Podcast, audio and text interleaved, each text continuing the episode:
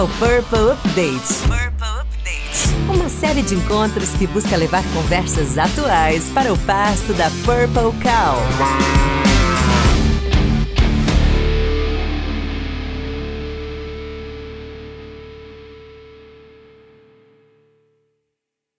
Você está ouvindo Purple Update. Oiê, Eba! tá com frio também? Nossa, tá um gelo aqui, né? Cara, tô congelando, assim, Minha tô... casa- a minha casa é especialmente tem uma lareira ali atrás que acabou a lenha. Vamos ver, vou ter que amanhã comprar mais. Que tá- problema, hein? Acabou a lenha, acabou a lenha? Tem que cortar, né? Mas você pode achar lenha aqui na Cara, cidade. Eu, eu tentei hoje pegar uns galhozinhos aqui, mas amanhã é meu dia de sair. Eu tenho saído de casa duas vezes por semana. Amanhã é meu dia de sair de casa. Eu vou. Vou Que bucólico, né? É um cara muito bucólico. Pela Vila Madalena com Machadinho. Com machadinho, né, cara? Vou saber. Se eu te ver por aqui perto de Machado, não saio correndo. Tudo bom? Tudo Tudo bom, André? Como você tá? Bem? Beleza. Você tava, você tava noutra live, agora você tá indo de live pra live, é isso? Agora falando sobre um estudo muito interessante que acabou de sair, que eu até participei lá atrás, quando eu estava dirigindo o Hornet. É um estudo sobre práticas é, sexuais de homens que fazem sexo com homens e o conhecimento das pessoas sobre as novas tecnologias de, de prevenção, né? Então, sobre PEP, PEP e tal, essas coisas. Foi bem, bem interessante o papo, bem interessante. Foi legal? fez uma. é, no meio a gente conversou, né, não estava nem previsto sobre Covid, como é que Covid, pessoas com, vivendo com HIV e Covid, foi um papo Aham. Bem interessante. Que legal. André, pô, em primeiro lugar, obrigado por fazer esse papo com a gente. Assim, agora tá começando a chegar agora. É, se, se uma disponibilizar. Deixa eu eu ligo uma luz. Liga uma luz, liga uma luz. É, ó, ó, pronto. Ficou melhor. Eu deixo minha câmera sempre no mesmo ângulo, que é um ângulo que eu coloco uns livros embaixo e eu, eu, eu, Cara, eu vou mudando. tem um motor de áudio As atrás. lives-. As lives eu faço com fundo rosa que eu vou trocando quadro, assim. Eu tenho muito quadro aqui em casa, né? Eu sempre coloco um artista que eu acho que tem a ver com o tema. Aham. É, aí aqui pra, pra trabalho eu faço do lado de lá que tem uma Fernanda Young que eu acho bonita. Aí, aqui, Ah, aí legal. pra vocês eu coloquei a lareira porque eu achei que tava frio. Essa lareira tá me dando gatilho, sim, cara. Eu tô, com, eu tô com mais, eu tô com mais frio, sim. André, cara, obrigado por estar nesse papo com a gente, assim. É, eu quero começar antes você se apresentasse, faça quem você é e para quem não conhece mal, mal sabe como a sua história faz uma- tem uma boa tem uma, ah, a lareira da inveja. Essa história tem uma, uma relevância incrível com a comunidade LGBT, com São Paulo, né, como um todo, assim. Queria que você se apresentasse pra gente. Olha, é, eu esses dias eu estou fazendo parte de um grupo novo de que estuda história do movimento LGBT e coisa e tal.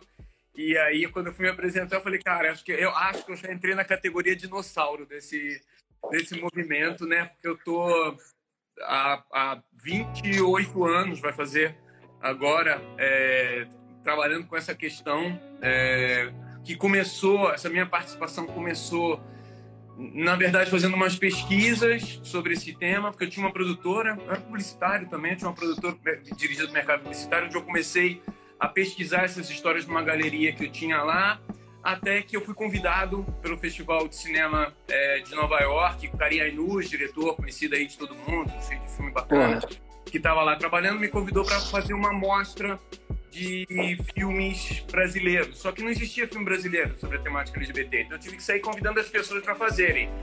E nisso a coisa gerou um interesse na mídia e tal, e o festival, eu acabei trazendo o festival de Nova York para cá e, e começando um movimento aqui de produção cultural antes de parada, antes de tudo, é, que cresceu muito. Eu tive a oportunidade de fazer o festival em quase 50 cidades no Brasil, levar para mais de 50 cidades no exterior a produção brasileira.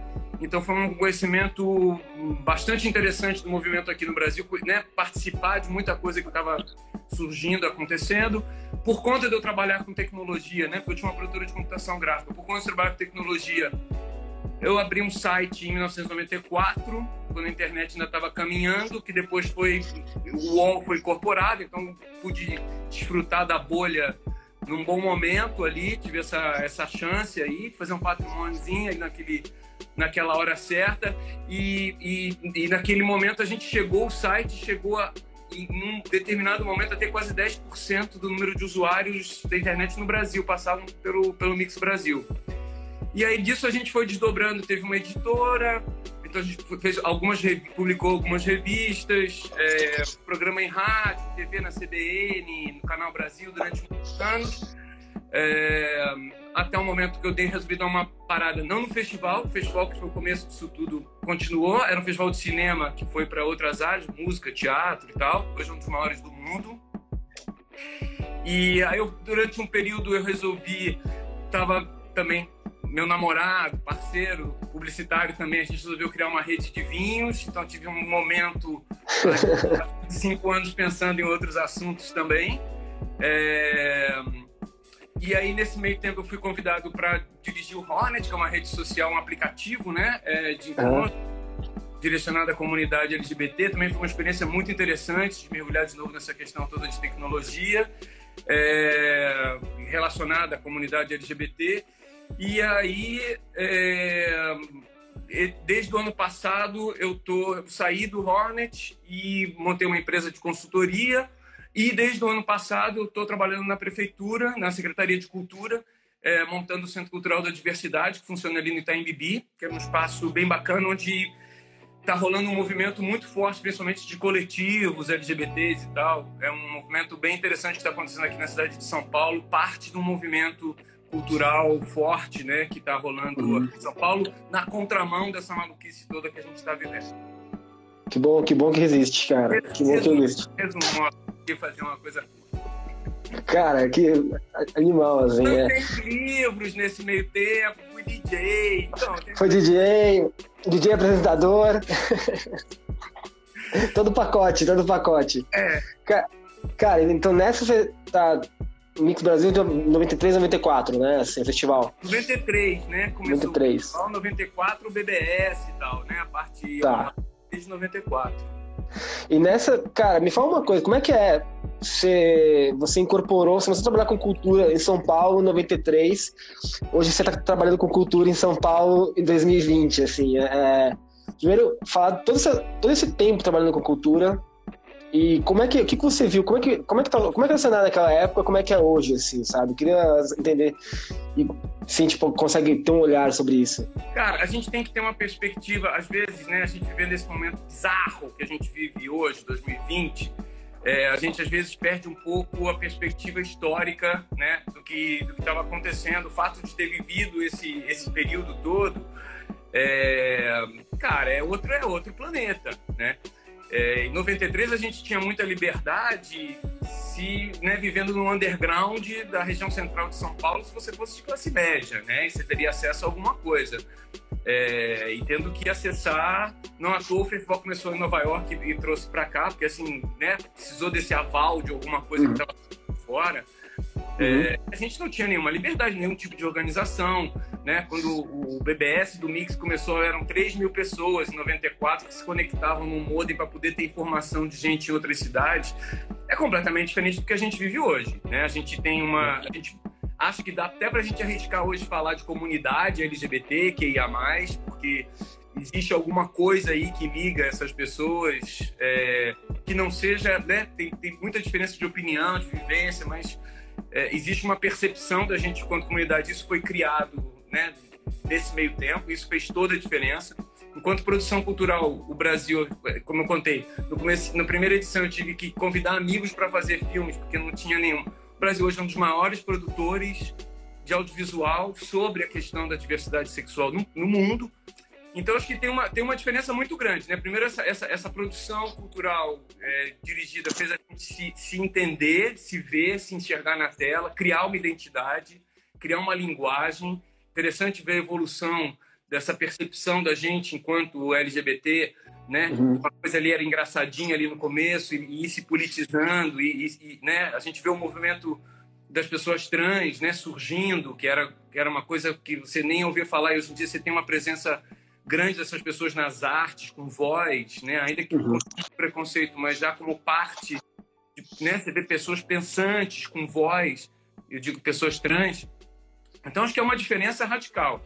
Então, a gente não pode, às vezes, é, é, se, se perder. E, e, essa evolução ela foi acontecendo e foi numa, numa trajetória é, crescente.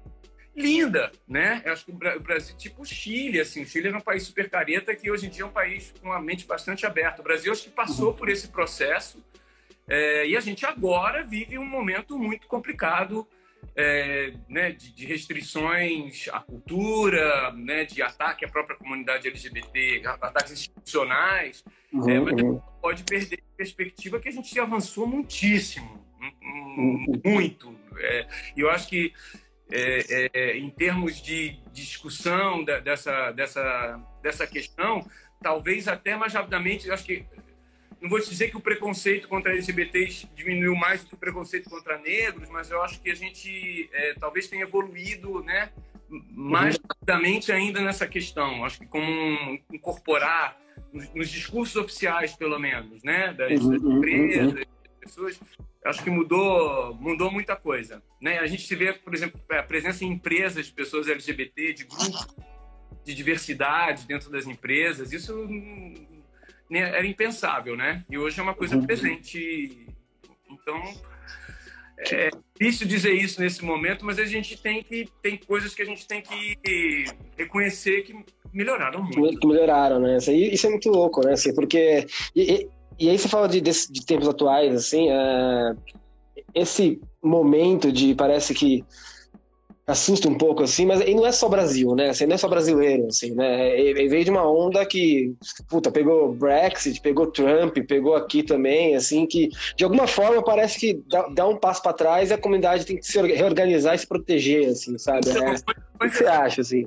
Então, não sei se é mundo todo, não. Porque, na verdade, hum. você vai para a Europa, é, você tem lá a Hungria, você tem os países onde a coisa realmente foi para trás de, de, uma maneira... É mas se você vai, por exemplo, sei lá, na Holanda, que é um país que tem uma, uma, uma extrema-direita que está avançando, é uma extrema-direita uhum. pró-gay, que acha que uhum. é um... Progressista, né? Mas... É um valor né, anti-muçulmano né, você garantir direitos de LGBTs. Então, não necessariamente, não. Uhum. É, é, você pega no, mesmo no Oriente, sei lá, Taiwan já, né, já, tem, já tem um país que já é, reconheceu direitos e casamento de pessoas do mesmo sexo e tal. Uhum. Então, assim, não necessariamente. O nosso uhum. retrocesso aqui é um retrocesso é, maior do que em outros lugares do mundo, né? Então a gente uhum. pode perder muito isso de, essa perspectiva de que as ameaças aqui, falando da comunidade LGBTIA+, é, é, elas aqui são mais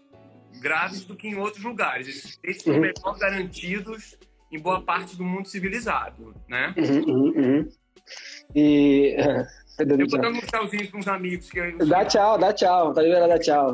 é, cara, e, e, e, assim, você já faz parte, né? Você, você faz parte, mas espero que todo mundo que tá assistindo também seja parte de alguma forma, que não seja pelo menos aliado, assim, é, de duas comunidades que estão sofrendo, acabam sofrendo muito, né? Assim, a comunidade LGBT e a comunidade de produção cultural nesse momento, né? Assim, que acabou, acabou, acabou rolando algum desmonte, assim, né? É, em que pé que tá a produção cultural hoje em dia? Ainda mais falando agora que a gente está no meio de uma pandemia, né? Que, assim, é, todo mundo...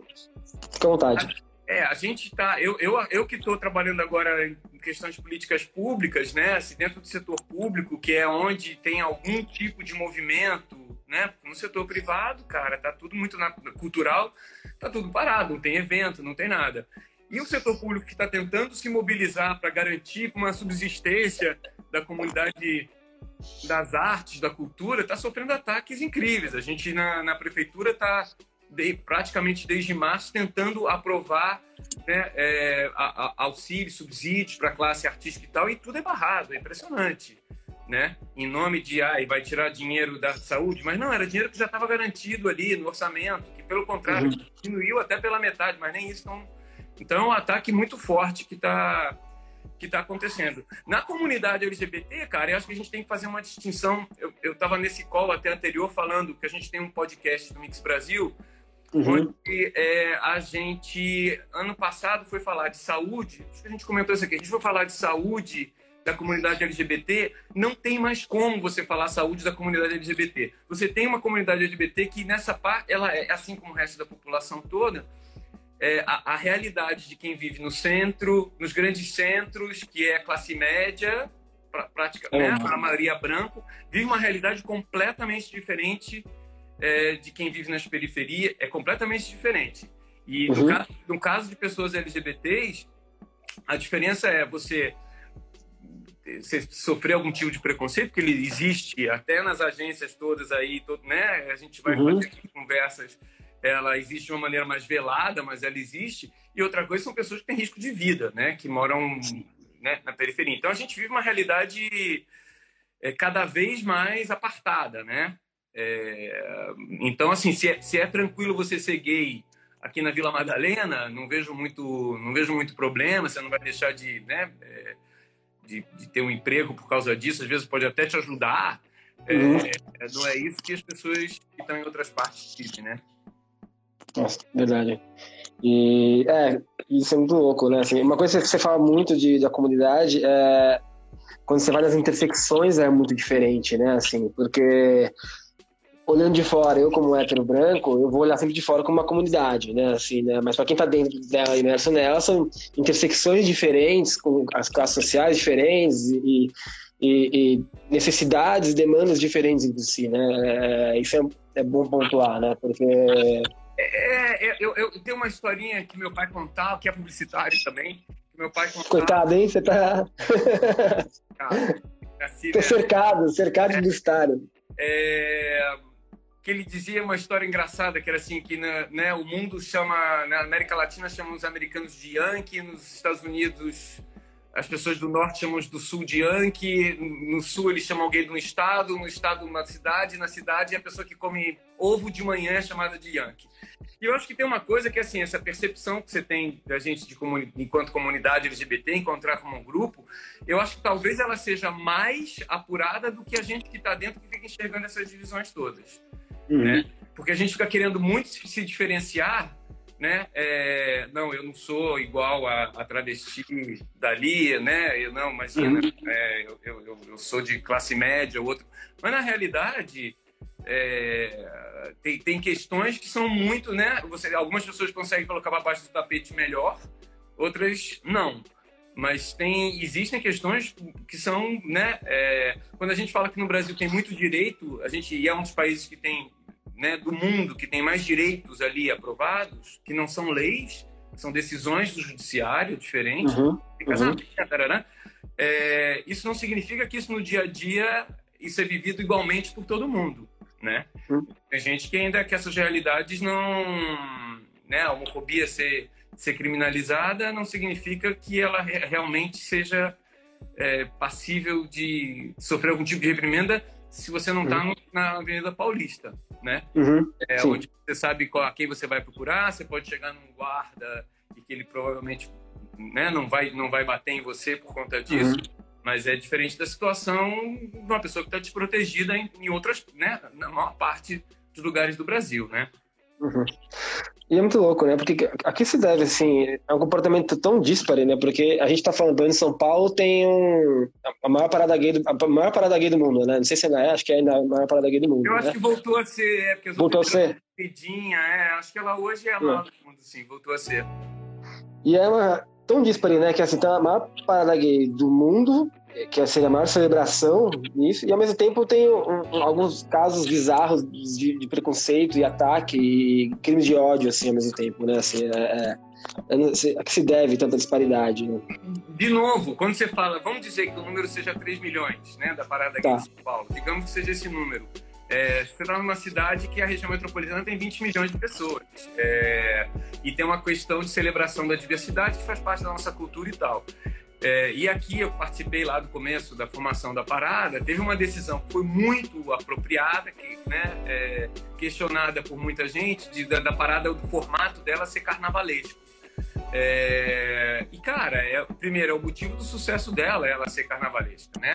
Porque é, é, é, é, da nossa cultura e é um dia, a gente tem que lembrar que o dia do orgulho gay é um dia de celebração. É diferente do dia de 17 de maio, que você tá, tá falando, né, dia de luta contra a homofobia ou do 1 de uhum. dezembro, que é o dia de luta contra a AIDS. O 28 de junho é dia de orgulho. Então é o dia de você uhum.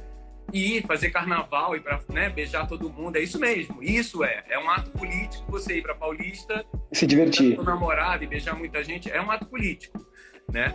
É... Mas ela, ela durante muitos anos e até hoje, né?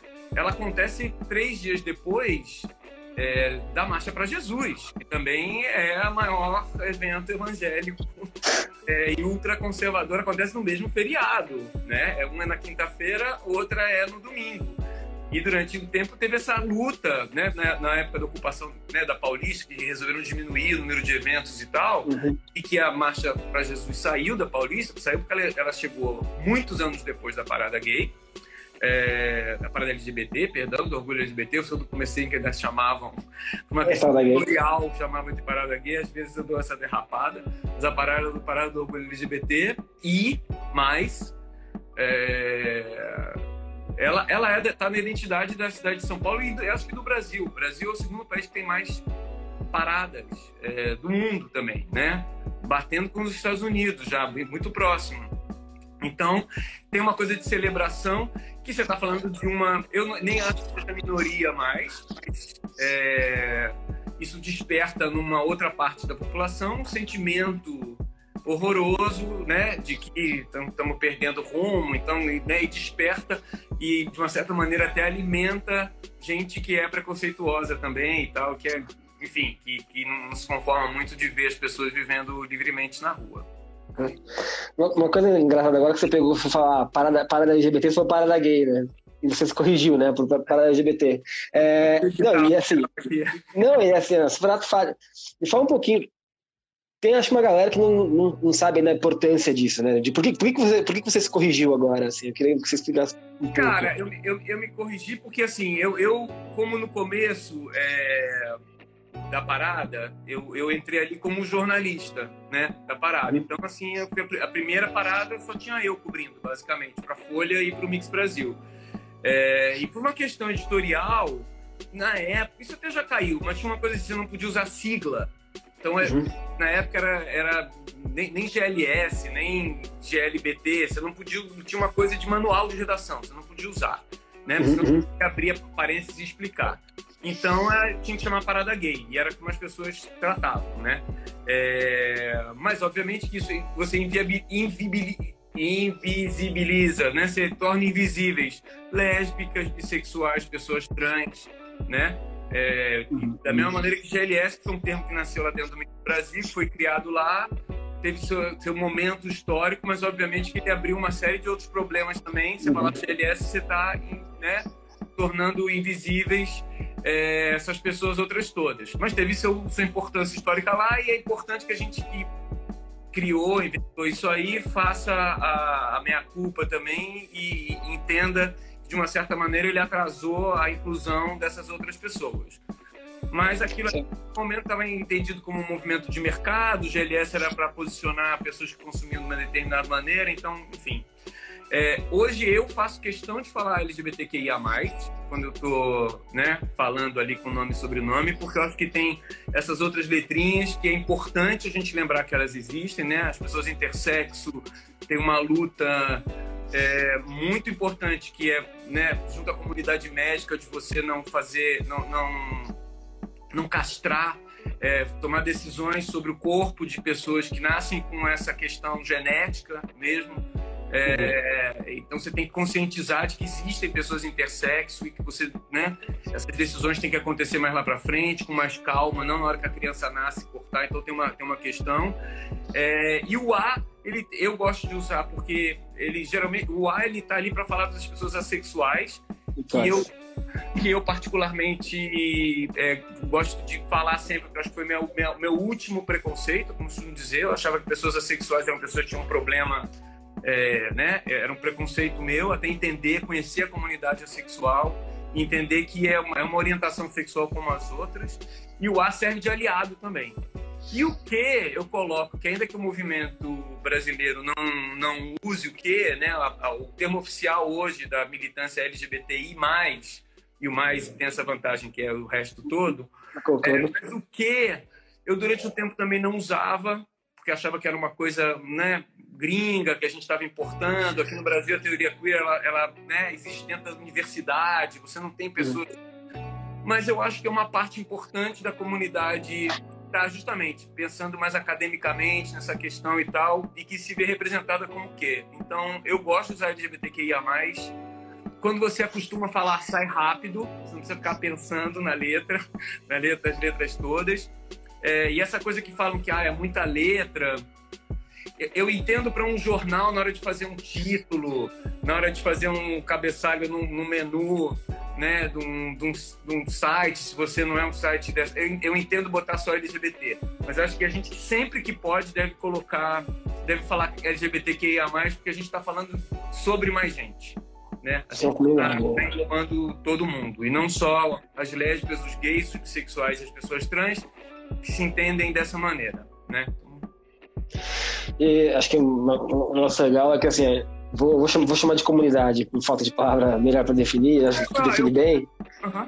é, é, que de, vai, vai, vai sempre se, se, se, reorganizando de uma forma muito rápida, né? Assim, é, então você acabou de falar de, de, alguns exemplos de sigla que vão se organizando, que é um reflexo das próprias comunidade de se reorganizar e se, se entender, né? Como, qual é o papel dela, quem, quem eu sou, é, para onde eu vou. Isso é muito legal, assim. E a gente está no meio agora de um debate justamente sobre como é, falar e, e reproduzir e, tentar tirar alguns preconceitos na parte gramática e na parte de como se comunicar com as pessoas, né? Então, é o uso do, uso do todos, tem o debate do todos, do X, né? O debate de como, como fazer isso, e eu sei que você está estudando um pouco sobre isso, né? Tô, tô nesse momento, tô bastante, tô me debruçando sobre essa questão, até por uma questão de política pública mesmo, né? De como você se é, endereça essas pessoas e tal. Tem uma questão assim do, do arroba e do X, o todes, todes com X, tem, tem várias questões para você não usar. Primeiro, porque é impronunciável, né? Então você não consegue falar aquilo que está escrito. Segundo, é, pessoas com dislexia não conseguem ler aquilo. Então você já está reduzindo. É, e pessoas cegas que usam leitores, a, o leitor ele trava nessa palavra. Então, assim, é, é não é inclusivo você usar o arroba ou X pode ficar muito engraçadinho. Eu sei que o publicitário gosta dessas coisas assim, graficamente pode funcionar, é, mas não é nem inclusivo, né? É, usar o eu, todos, amigos, eu acho que é mais, é, pelo menos o, o leitor para cego consegue ler, a pessoa com dislexia talvez consiga ler. É, eu, eu acho que faz mais sentido. Tem um movimento para usar essas palavras. O que eu acho, uhum. só quando você fala de linguagem inclusiva, não é você Linguagem inclusiva não é só você criar esse gênero neutro, que não tem em português, é, para algumas coisas, acho que ajuda, legal, demonstra muita coisa. Né? Hoje, quando eu, quando eu vejo um, um, um, um blogueiro, um podcaster falando boa noite a todos, né? Eu acho bacana, a pessoa já está dando o tom de que ela está respeitando, ainda que lá no meio ela tropece, use de novo o masculino e o feminino, mas quando você dá um boa noite a todos, sempre funciona para as pessoas entenderem que você está dizendo, olha, para mim, ok, todos, todas e todes, né? É... Mas eu acho que tem maneiras de você reconstruir as, as sentenças, né? Tem um monte de técnicas, né? Você não precisa é, dizer eles foram, você pode botar foram, você está falando de muitas pessoas, você não precisa falar os deputados, você pode falar o Congresso Nacional. Tem várias maneiras de você é, eliminar esse, esse masculino genérico, né? Como uma maneira de você, é, primeiro, é, dar visibilidade, né? Ou não invisibilizar mulheres, porque é isso que acontece, na verdade, quando você está no masculino, né?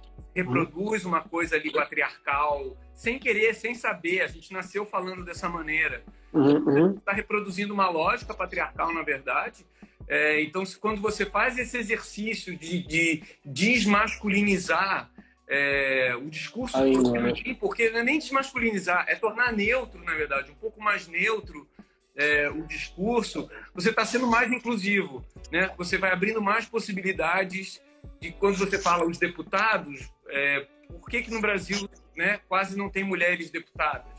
Né? Porque a gente sempre fala os deputados. Quando a gente se refere aos deputados, a gente está falando dos deputados então, é, não é um, um masculino genérico. Não, a gente está reafirmando que são homens, é, é, que são a maioria, né? eu faço parte de um grupo dentro da secretaria que se chama Coordenadores e Diretores, sendo que nesse grupo tem 37 pessoas, são 23 mulheres. Por que, que esse grupo se chama Coordenadores e Diretores, né? É, ou, ou, vai para o feminino, que eu já vi o, o presidente da, da, do Conselho, acho que Conselho Federal de Psicologia, que ele, ele, ele sempre, como diz que 60%, 70% dos psicólogos no Brasil são mulheres, ele sempre fala no feminino. Porque ele sempre está falando com uma plateia majoritária. É feminina, predominante. E a gente que é homem tem que engolir, durma com esse barulho, engula isso aí. Né? As mulheres são sempre colocadas no genérico masculino. É, então eu acho que é isso, acho que a gente tem que encontrar maneiras, o discurso é muito poderoso, a gente tem que encontrar maneiras de, na hora de falar, é, prestar atenção em algumas coisas. Eu fico vendo, por exemplo, tem uma coisa que é muito básica. É, por exemplo, quando você vai é, fazer um formulário, qualquer formulário que você vai fazer para comprar uma passagem aérea, ela, a primeira pergunta que é feita é o sexo, pra, é, que seria gênero, masculino, feminino que, que interessa para a companhia aérea se você é homem, se mulher, se se identifica como homem, como mulher? Sinceramente, sendo uma ficha médica, eu entendo, talvez, ali no hospital, que vai fazer uma diferença. Você ter um, né? Um pau, uma buceta vai fazer uma diferença. Exato. É, é. Mas para comprar uma passagem aérea, por que, que a primeira pergunta que, que te fazem é se você é homem ou mulher?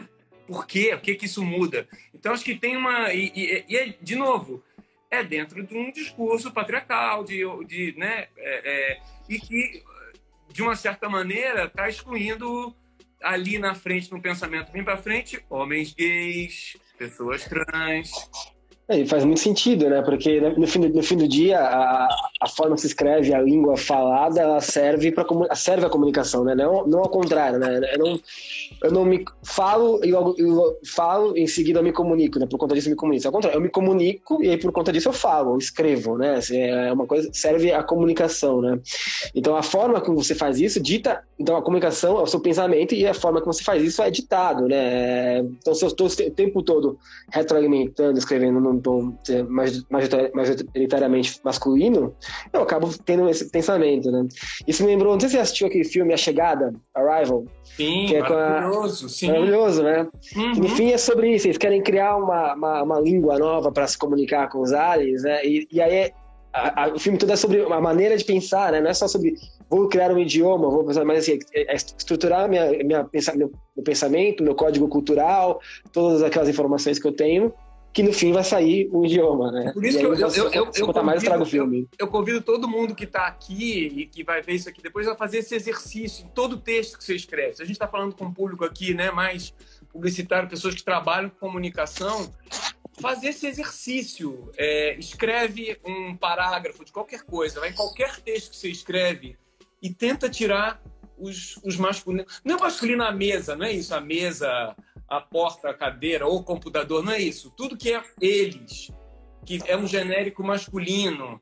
Tenta fazer esse exercício. É impressionante, você vai ver, é impressionante. A gente não consegue escrever dois parágrafos livres dessa generificação, né? É, é, é, né? dessas marcações de gênero. É, é, impressionante. É um exercício. Quando você começa a fazer prestar atenção, isso no longo prazo te faz pensar de uma maneira diferente. É, e isso, isso, isso né, amplia isso para a questão LGBT, tem um monte de questões, cara, que não interessa, né? Por exemplo, por que você precisa falar uma mulher trans? Né? E aí eu, Só mulher, né? As pessoas pensam, mas o que é mesmo mulher trans? O que é homem trans? É quem nasceu de um lado, né? Nasceu homem, veio, virou mulher. O que, que você quer dizer? Não. O que, que você está vendo? Aquela pessoa se identifica como o quê? Como mulher, então é mulher. Pronto, né? O trans é um sobrenome que vale a pena você colocar se fizer algum sentido, é, se ela está ali porque ela vai falar sobre isso, ou né, se isso de alguma maneira afeta é, o, o, que, o que vem depois, né? Assim, sem ser o preconceito. Então, assim, tem questões que você não tem, não tem, que, não tem nem que abordar, né? Então, é, é, é, é passar por cima disso aí. Então, é uma maneira de pensar, de enxergar um mundo diferente. É, parece, parece que a pessoa fica buscando o, o porquê, um porquê não, sem necessidade, assim, né? Assim, uma, uma, uma tra, travando, né? Uma origem que não faz sentido, né? Assim, não, é, cara. Sendo, Sendo que você faz, você faz, você tira, tira nesse caso, homem, mulher, trans, você tira o trans da frente, você tão, fica simples, né? E aí é tem aquela coisa de gênero, orientação sexual, então você precisa saber, tanto faz, uma mulher gay, um homem, um homem gay, e aí você fica fácil, tanto, tanto faz, né? Você não precisa ficar fazendo conta, né? Fazendo... Olha, eu, eu, tive, eu tive um episódio trabalhando com uma, com uma agência uns dois anos atrás, dois anos atrás, é, que queria fazer uma, uma, uma, inclusão, trabalho de inclusão, ter pessoas trans, ter pessoas. É, colocar lá no quadro deles. E aí foi muito engraçado, cara, porque foi a primeira coisa que eles fizeram. Foi botar uma recepcionista trans. Primeira uhum. coisa. Porque assim, ah, não, mas a gente está botando uma recepcionista trans porque é super corajoso. O cliente chega e a gente está dando o recado de que a gente é inclusivo, né? E quem chega ali, coisa e tal. E, cara, o que eu questionei, tá super legal. O que eu questionei é o seguinte: é, a diferença. Tem uma coisa, essa, essa funcionária, eu fui lá conversar com ela. Ela usa um banheiro separado do resto da empresa, ela não se comunica com o resto da empresa, ela é apenas ali uma, uma fachada. A grande mudança seria se você estivesse colocando uma pessoa para trabalhar lá lá dentro da, né? Dentro, na, na operação. Ou no financeiro, na mídia. Essa seria a diferença que aí você ia fazer as pessoas se relacionarem com essas pessoas.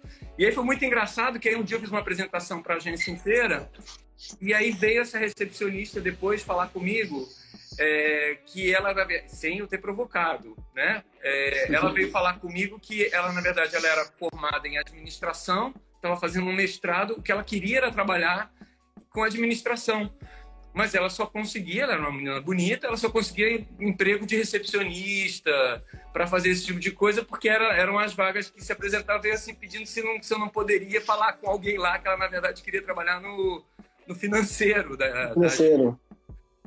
E não rolou. E não rolou. E até hoje não tem. Né? É, e trocaram uma trans por outra trans, ela saiu, entrou outra, para manter aquela coisa. Virou um rótulo, né? Virou, virou um label, né? Só estético, né? Então, assim, é, é, eu acho que o que a gente tem que fazer é incorporar é, essas pessoas no, no, no, dia a dia, né? É, é. É, quando você convive com alguém, você vai, vai entender as questões dessa pessoa, vai entender que tem coisa que é diferente, tem coisa que é igual, e eu acho que enriquece. E aí, na hora de você fazer uma. Não, não à toa, essa agência não conseguiu criar uma campanha para gente, porque não, não, não, não tinha essa diversidade né? No caso, a gente pediu Mix Brasil, que a gente estava trabalhando com eles, é, porque não tinha essa diversidade lá dentro. Era uma agência de 300 pessoas, uma diretoria de 10, que só tinha uma mulher, eram nove homens brancos, cis, tarará, tarará, é, com mais de 50. É, e, e, dentro da agência você tinha três homens gays, uma agência de 300 pessoas, então você não tem diversidade, né? Então é, fica mais difícil, acho que até para criar, para entender o mundo, é... Eu fui uma vez numa... É, eu fui uma vez num evento do clube de criação que eu vi uma barbaridade, uma piadinha de um, um diretor de uma agência dizendo que a agência era muito muito diversa porque tinha gente do Nordeste, sabe? Assim, é, mas eram homens brancos do Nordeste. Tarará, tarará. Teve uma pessoa na plateia que levantou e tipo, olha, eu tô me sentindo ofendida é, porque acho que tem essa, tem essa visão. E dentro do mercado publicitário, especialmente, que é um mercado né, que trabalha na ponta da questão de comunicação, né? Que é... E um eixo, muito focado em eixo, né? Assim, é, muito travado no eixo. E que tem muita influência, porque tem muito dinheiro que circula, uhum. tem muito acesso ali. É... E, e, e, muitas vezes se acha, se acha, você sabe disso, né? Todo mundo é, se acha, se acha muito moderno modernas. Não necessariamente, né? Não necessariamente. Acho que tem, tem um desafio de, de, de aí sendo, falando sendo publicitário, né? De você de empatia e de tentar ouvir o, o outro o tempo todo, né? Que é não é, não é fácil, né? Óbvio não é fácil, mas é necessário, né? Porque para criar uma campanha, criar um projeto de comunicação que faça sentido, a gente tem a gente, na, na Purple falando a gente tem um projeto que foi, a gente tem muito orgulho, assim, né? Com um dos clientes nossos, que é a Sky Vodka. Cara, foi um puta aprendizado, assim, sabe? Que é... Eu, sendo, sendo hétero, meu sócio sendo hétero, a gente trabalhou junto com uma, uma, consultoria de, uma consultoria de diversidade, junto com o cliente, com a Sexbox. E, cara, foi um, puta aprendizado legal, assim, de, de, de, de, de conseguir falar, ter, os, os, conseguir criar, conseguir conversar, ter, ter ter tranquilidade de falar tudo que tinha que falar sem nenhum problema, sabe assim, e, e, e ao mesmo tempo você vê a responsabilidade, porque você está lidando não só com a marca, mas você está pautando o, a forma que está sendo falado, né, o que tá sendo, e, e comunicação é exemplo, né, é, tal qual também está vindo agora, né? Assim, se alguém, se alguém fala que não é para não é para ir para rua, que é para se isolar e a pessoa maior não dá o exemplo, isso, isso afeta, né? E para mim foi um período de aprendizado muito legal, assim, sabe? A, a Claudinha vive, vive esse projeto, ela vive esse projeto mesmo. É, eu, eu acho Saudade, que... É, saudades Casa Ponte, Claudinha. Essa, essas vivências todas são muito transformadoras. Eu fui... Quando eu saí do Hornet, fui passar 15 dias numa... numa é aldeia porque era uma aldeia mesmo, mas ali no Alto Xingu, num, numa nação que é, que é isolada da civilização, não tem energia elétrica, não tem. E, cara, aquilo ali, imagina, né? É, é outro tipo de vivência. Você né, repensa em, em, em tudo que é importante, tudo que, que você quer dado é, eu acho que dá para fazer esse paralelo a mesma coisa, né? Eu, né, eu vivo dentro da comunidade LGBT, já rodei o Brasil inteiro, para periferia de coisa e tal, conheço bastante. Mas para mim, é, é, é, é, talvez seja uma experiência semelhante a uma pessoa que não é, sei lá, que não tem nenhum conhecimento da questão LGBT, não convive com pessoas trans e tal, mergulhar nesse universo. É a mesma coisa não é muito, não é muito diferente. Casa Ponte, a gente teve na Casa Ponte também, tinha lá embaixo, no Mix Brasil, lá no. Ah, verdade! tinha um cineminha lá embaixo. Sim, Brasil, verdade. Você falou com o Bruno, você conheceu o Bruno, né? Verdade, verdade. Cara, agora, agora tem saudades de Casa Ponte. Nossa, é um dos projetos que a gente trabalhou, que as pessoas tocam, tocam uma música, ah, Casa Ponte, isso aqui, dançar Casa Ponte, nos happy hours da agência Casa Ponte. Cara, assim, é engraçado. O, o, projeto que agora tem saudade, nunca vi, meu. Assim, é... que demais. E me fala uma coisa, é... como que você vê agora daqui pra frente a, partir do mesmo momento que a gente está vendo agora, agora a cidade está tá voltando a abrir a, passos muito lentos, né? A passos, a passos muito curtos, é, vamos ser bem claros nisso, assim. É... Como é você daqui para frente o, o, cenário cultural? Você, tá, você trabalha muito próximo de, de estúdios, produtoras, cineastas, gente que está ali no, no, dia a dia, que é, foi inclusive agora aparecendo nos, nos é como um dos, alguns dos segmentos que são super delicados, sendo olhados com muita delicadeza, porque estão sendo foram impactados com muita agressividade na pandemia. Como você vê agora daqui para frente, assim? É... Cara, ó, no, no, setor da, da cultura e entretenimento, que é o que eu estou mais é, inserido hoje, né? É, vai ser uma retomada muito muito delicada, né? A primeira coisa hoje eu tava hoje teve um momento à tarde que eu tive que fazer uma avaliação do teatro que eu dirijo, como é que é, o que tem que fazer de adaptação para as pessoas entrarem, saírem, né? Eu acho que todas as casas, é, espetáculos, é, isso, isso tudo vai ter que mudar, porque durante um tempo, né? E a gente aqui no Brasil, então, que eu acho que a tal da segunda onda vai emendar com a primeira, não vai, né, não vai nem ter um espaço muito grande entre uma e outra, é, a gente tem que repensar tudo, né? É, o festival, por exemplo, é um festival, né? E os festivais são festivais que são pontos de encontro, né? É isso, é o lugar onde você vai para encontrar gente e ver alguma coisa junto. Essa é a essência de festival. Tem que se repensar, né? Porque ah, as aglomerações não vão poder ser muitas durante de muita gente durante muito tempo. Então, como é que você é, faz esse encontro sem ser né, um, uma galera gigantesca, né, com pouca gente. Como é que você reproduz isso? Acho que isso que é o que está colocado. Hoje começou aquele festival lá dos festivais, né, reunindo Cannes, Toronto, uhum. eventos todos Sim. que. É, cara, é, é, é um quebra-galho, né? Não é, não é um uhum. festival, é um quebra-galho para você ver filme. Né? Então a gente ainda tem que, entender, e eu te confesso que eu não fui a nenhum nenhum lugar que apresentasse soluções ainda. Nenhum lugar. Eu tive num evento, do, não sei se você conhece o Laval. Laval é uma. É uma é, o Laval Virtual é uma, é uma, é uma, universidade da França que tem um evento todo ano de. Pessoal geek, de realidade virtual e tal. E esse ano ele foi num esquema Second Life. Mas uhum. uma coisa mais engraçada é porque ele foi um Second Life com aquela tecnologia que parou lá em 2014. Do Second Life, né? É uma coisa. tecnologia do Second Life, né? Vai ter, que, vai ter que retomar isso aí, porque eu acho que a gente. É... vai criar uma exclusão também, mas eu acho que a gente vai ter que ter, vai ter, que ter óculos, né? Então a gente vai ter que migrar muita coisa para realmente para o virtual, mas não esse virtual sentar na frente da TV, vai ter que ser uma coisa uhum. mais imersiva mesmo. Então acho que a gente acho que é uma boa não sei se é uma boa compra nesse momento, provavelmente a tecnologia vai avançar rápido nesse sentido também, né? Uhum, Mas eu uhum. acho que é, é migrar para essas experiências de imersão é, virtual, eu é, não vejo muito como não, não, não fugir disso. É, a gente lá no Mix está pensando em coisas mistas, então eventos pouca gente. Lá no teatro a gente já está pensando nisso, né? Transmissão de eventos ao vivo. Então acho que você uhum. vai resgatar muito ao vivo que a gente tem treinado com essa coisa de live, né? A gente tem todo mundo tem treinado bastante. Nesses dois meses lá no Centro Cultural da Diversidade, cara, eu já fiz acho que 60 lives. Uhum.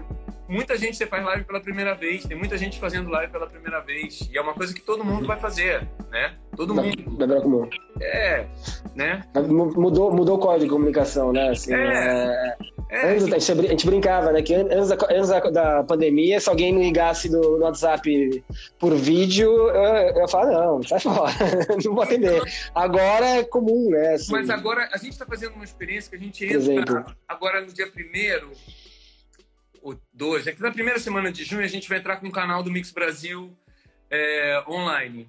E por que, que a gente está uhum. fazendo isso? Porque a gente está migrando para, né, abrindo um canal porque né, esse não é o canal do festival. Isso aqui é para a gente entendendo é, o que, que a gente tem que fazer além, né? Porque hoje os, os festivais, os eventos, eles estão migrando no susto, eles estão migrando para o online porque já estava contratado. Então você ou cancela ou transfere para o online. Mas isso são soluções paliativas. É, segundo semestre já não vale mais. Um festival é. que resolver segundo semestre fazer um festival online, pegar os filmes e botar online, fecha a porta, né? Você não, uhum. conseguiu pensar em nada mais criativo até lá. É, né? Então a gente está fazendo esse exercício já de colocar o que seria. Esse é o normal. Isso aqui não é festival. Isso aqui é o, né? É, isso é o que a gente considera que é a presença online. Né? Essa uhum. presença online é o que seria um que estão chamando aí de festival. Para a gente pensar em outras, em outras soluções. Como é que a gente vai? É, migrar, porque tem uma questão toda, né? Por exemplo, quem está trabalhando com audiovisual, que é assim, você vê os festivais, por exemplo, eles não podem mais acontecer porque os filmes não estão cedendo filmes para versões digitais. Como a plataforma de lançamento deles é digital, se você uhum. lança no digital, você queimou o Netflix, queimou a, o Prime, então, os filmes já não estão mais cedendo para os festivais que estão indo para essa solução puramente digital. Ou você faz com, com sessões reduzidas, então você entra numa sala de 300 lugares e assiste aquele filme, é, mas isso também tem que ter um sentido para o realizador ali, porque, né, porque se ele não está presente para ver a, a, reação da plateia, não sabe se vendeu mais ou menos ingresso, com que velocidade, que isso tudo, o festival serve para isso, para o distribuidor, para o realizador. Uhum. É, você tem que entender qual é o sentido de um festival para quem está fazendo filme, né? Como, como plataforma de. Realizadora, né? É, então. É, para realizadora. Porque no fim do dia você perde, você perde aquele contato, né? E porque quando a gente pensa no filme, geralmente só pensa no filme da Netflix, né? Que já é, que é só a distribuição né, do filme, né? Antes da distribuição tem uma série de processos que aconteceu antes, né? Então... Inclusive, acho que talvez vai ter que ser revisitado, né? O, pró o próprio, sei lá, o, o modus operandi do, do segmento, né? Que se antes eu tinha um festival, escolhe, por exemplo, eu só posso quero divulgar somente no cinema e o festival para depois ser lançado. Acho que vai ser revisitado toda essa cadeia, né? Para poder manter ativo. Né? Tudo tem que repensar. Ou você vai fazer um, um festival direcionado a um público muito pequenininho, que é tipo um teste mesmo, né? Fazer ele um teste, mas pensando dessa maneira. Então você escolhe as pessoas que vão assistir. Vai ter que mudar. O festival é, é, é, é que nem indústria, companhia aérea. Vai ter que repensar uhum. tudo. Repensar tudo. É, é e como é que como, como é que faz streaming? Como é que impede de, de piratear, né? Por exemplo, né? É, como é que impede de gravar, né? Exatamente. Como é que limita a quantidade de pessoas? Tem um monte de questões tecnológicas que vão ser colocadas também. Então você tem que buscar outros outros formatos. É, reconsiderar o que, que é o tamanho de, de, de público que você está atingindo, né? A gente no Mix Brasil, ah, umas 30, 40, 50 mil pessoas como é, como é que a gente reproduz isso, né? No online, muito fácil. Você abre ali, ah, 50 mil pessoas vêm aqui, né? Essa live. Essa live aqui, agora a gente está com 11 pessoas aqui online. Provavelmente, quando você fechar, você vai ver que foram 200 pessoas. Porque tem gente que entra e sai. Tá, ok, beleza. Tem um pedacinho no papo. Num festival, como é que você faz isso? Como é que você mede o público? É, qual o sentido? Você, né? Porque na sala de cinema é fácil, as pessoas não saem muito da sala. Uhum. Teatro, de cinema, elas não saem. Então ela tá a experiência atenção, é outra, né? Ela tá com a atenção focada. Ela pode dizer que o filme é bom, é ruim, repercutir ou não, porque ela estava imersa naquela experiência. Isso aqui a gente não reproduz. Nesse meio que a gente está, a gente não reproduz dessa maneira. Sim. É, você, não tem, então, você não tem como. É, tem que ser muito diferente, né? Você pega. As, lá, pegando, por exemplo, as experiências que você compara ver um filme da Netflix com ver um filme no cinema. Pra, Scorsese agora, né? Final do ano lançou o filme Scorsese, cara. Pô, é sempre um evento, né? É sempre incrível o filme Scorsese no cinema, aquela coisa fecha, você vai lá. Você vai assistir, por mais, por mais bem realizado que seja a, a produção, que você vê na tela, que inclusive assim, é uma outra coisa da, da do, de ter Netflix, de ter uma Amazon por trás, ter uma, uma grande distribuidora, é isso, né? O investimento que se faz também é maior porque você tem uma capilaridade de uma vez só gigantesca.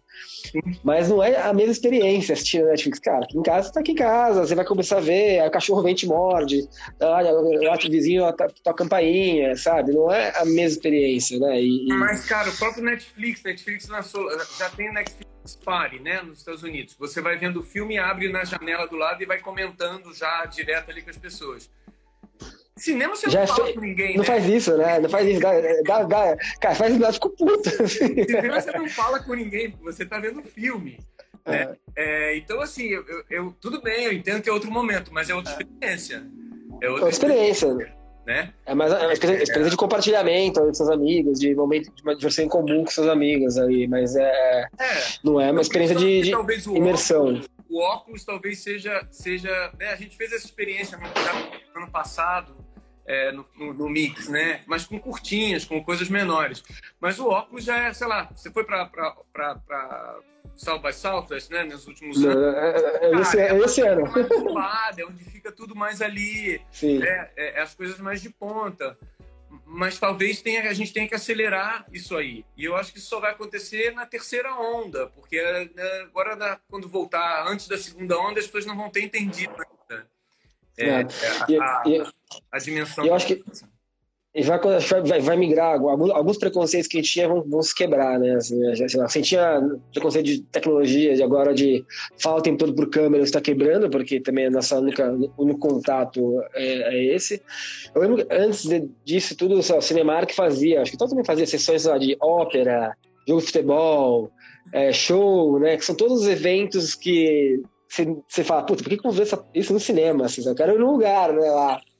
E talvez agora esse negócio vai voltar de outro jeito, né? Porque agora, agora faz, para mim faz mais sentido assistir um show legal, ver um, uma, ter uma experiência legal de um negócio que para mim antes não faria sentido, que eu tinha o acesso, né? E agora você tem que cortar a opção do acesso, tá? porque a gente não vai ter acesso mais tão cedo, né? É, é, é, um show é tudo diferente. E, e, o que eu estou entendendo é que não vai ser, não vai ser agora, nessa primeira volta aí.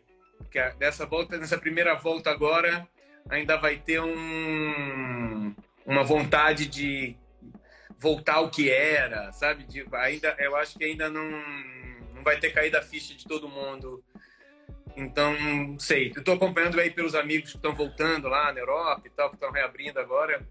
É, acho que ainda não. Acho que ainda não.